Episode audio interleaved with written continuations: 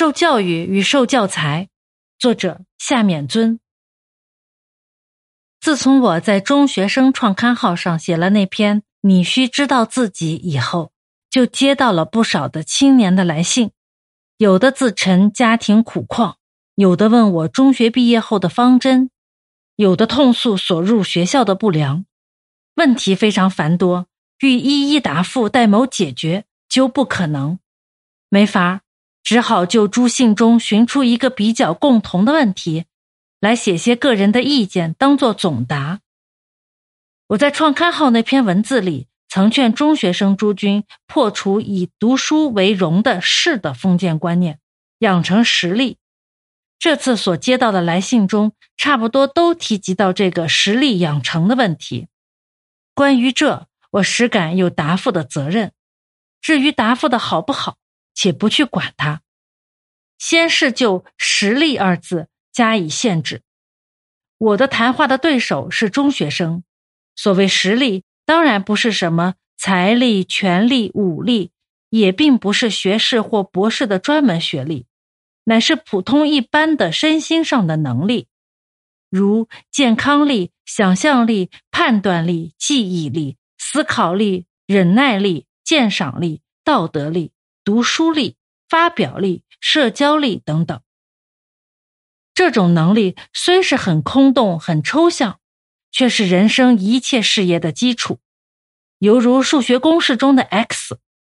诸君学过数学，当然知道 x 的性质。x 本身并无一定价值，但是却是一切价值的总设。只要那公式是对的，无论用什么数目代入 x 中，都会对。上面的各身心能力本身原不能换饭吃，成学者或有助于革命，但如果没有这诸能力，究竟吃不成什么饭，成不了什么学者，或有什么贡献于任何革命事业的。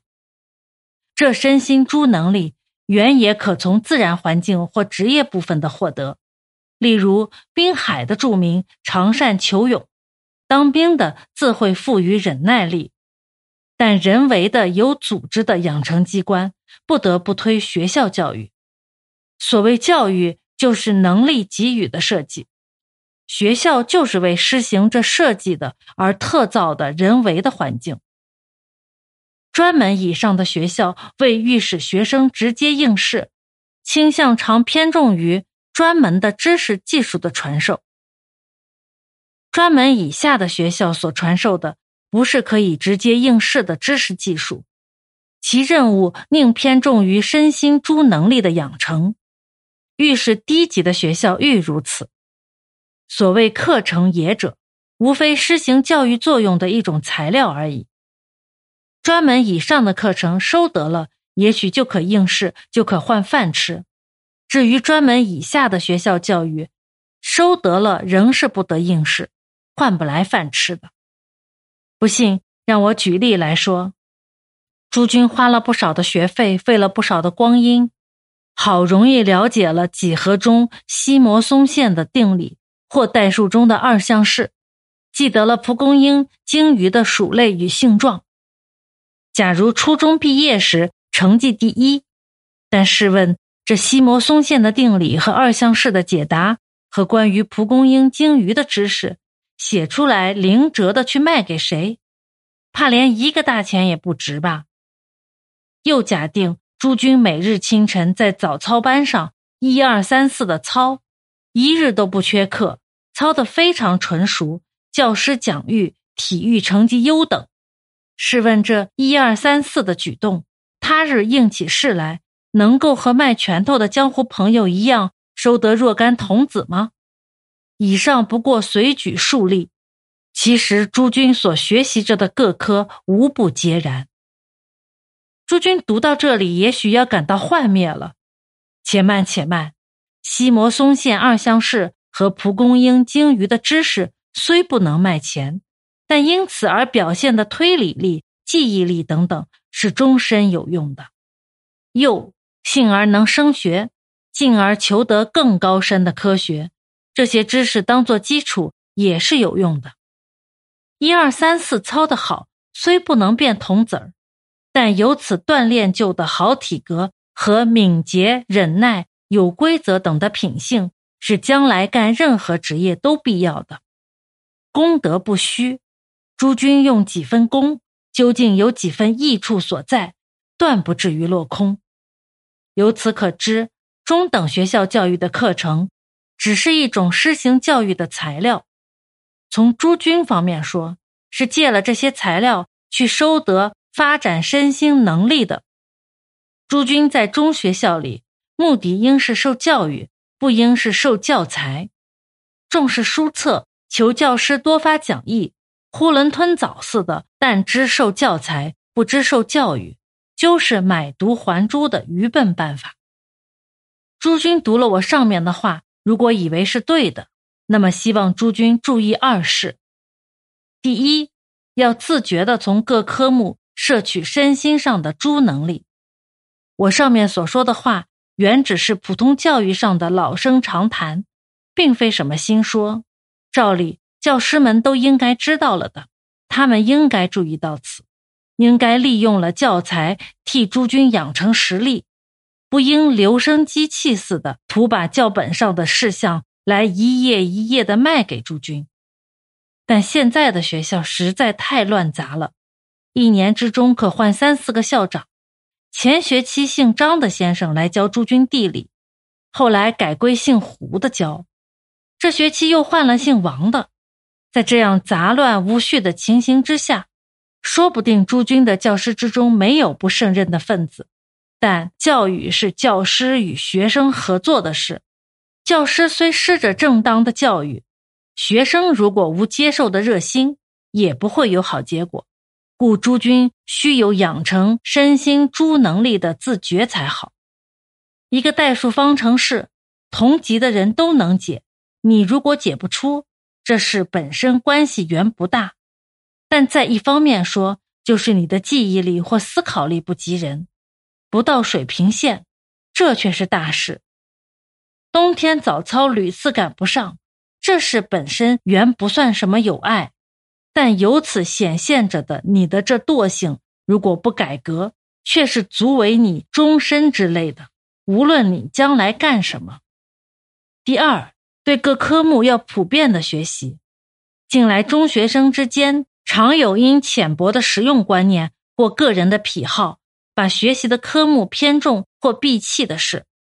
有的想初中毕业后去考邮局、电报局，就专用功英语。有的想成为文人，就终日读小说。无论哪一校，数学都被认为最干燥无味，大家对了都要皱眉的科目。体育科则除了几个选手人员外，差不多无人过问，认为可有可无。画图、音乐等科也被认为无足轻重的东西。这种倾向由能力养成上来看，真是大大的错误。因了学科的性质，有的需多用些功，有的可少用些功，原是合理的。又县制中学的高中已经分科制，学生为了将来所认定的方向，学习要偏重些某方面，也是对的。我所指责的只是普通一般的中学生的对于学科的偏向，尤其是对于初中部的学生。你想毕业后去考邮局或电报局？并不是坏事，但除了英语的知识以外，多带些知识趣味去，就是说，在记忆力、忍耐力以外，多养成些别的能力去，不更好吗？你想成为文人也好，但多方面的能力修养，将来不会使你的文人资格更完满吗？中学原只是普通教育，其中的学科都是些人类文化的大略的纲目。换言之，只是一个常识，在综合的养成身心的能力上来看，不消说是好材料。次之，在有升学希望的人，当做预备知识也自有其意义。至于要想单独的拿了一种去换职业，究竟是毫无把握的。将来情形变更，也许不能这样断言，至少在限制度是如此。任你怎样的去偏重，结果所偏重的依然无用；而在别的方面，却失去了能力养成的普遍的机会，只是自己的损失而已。一家商店常有一种东西是值得买，而其余是不值得买的。例如杭州西湖上的菜馆里，醋溜鱼是好的，而挂炉烤鸭就不好。虽然门口也挂着挂炉烤鸭的牌子，我们如果要吃醋溜鱼，就到杭州西湖边上去；如果要吃烤鸭，那么上北京菜馆去，不然就会找错了门路。学校犹如商店，在中学校里所可吸收的是普通的身心能力。不是可以直接应试的教材。如果要买应试实用的教材，那么将来进专门大学去，或是现在就进甲种实业去。急于考邮局电报局的，还是进英文夜校去。中学校的性质如此，是借了教材给予能力的。诸君在中学校里，是自己问问：我在这里受教育呢，还是在这里受教材？一九三零年，